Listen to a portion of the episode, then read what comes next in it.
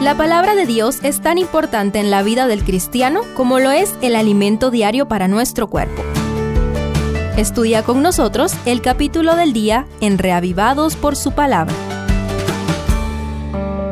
Levítico 23. Este capítulo reúne las siete fiestas solemnes que Dios ordenó celebrar anualmente, pero antes les recuerda la observancia del sábado semanal como reposo para Jehová de tarde a tarde, en los versos 3 y 32. Estudiemos para comprender por qué Pablo dijo, todo esto es sombra de lo que ha de venir. Primero, la Pascua.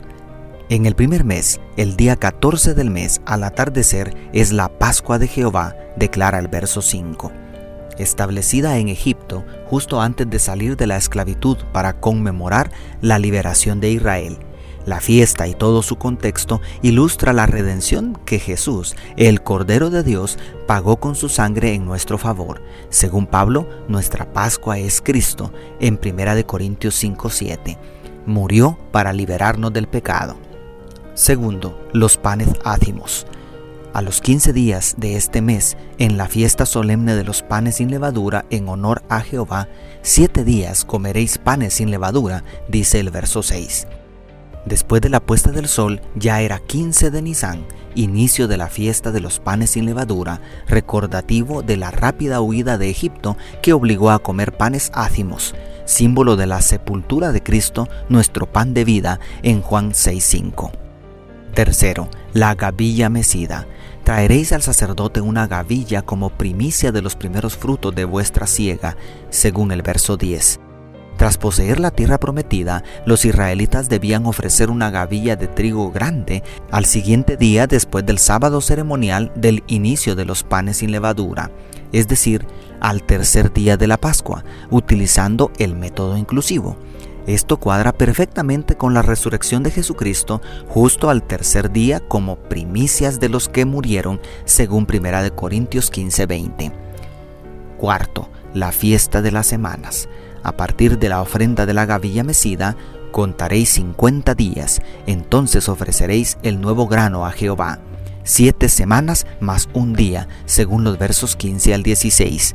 Esta fiesta, conocida como la fiesta de la cosecha y más adelante como Pentecostés, según Hebreos capítulo 1, corresponde a la ceremonia de ordenación de Jesucristo como sumo sacerdote en el santuario celestial y según Hechos capítulo 2, simultáneamente el Espíritu Santo fue derramado.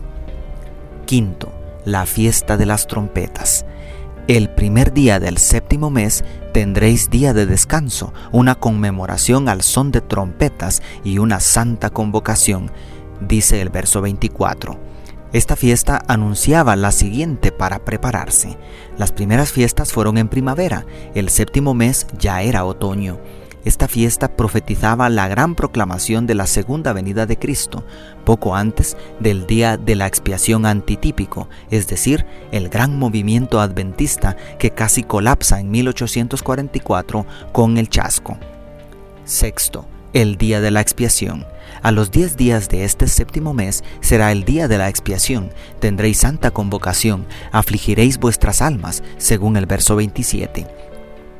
Los detalles y significado para el pueblo judío de esta fiesta los estudiamos en el capítulo 16.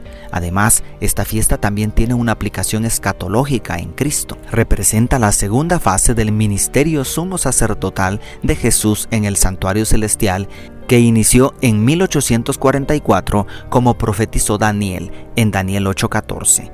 También ver Apocalipsis 14:7 es tiempo de ayuno y oración para prepararnos para la última gran fiesta.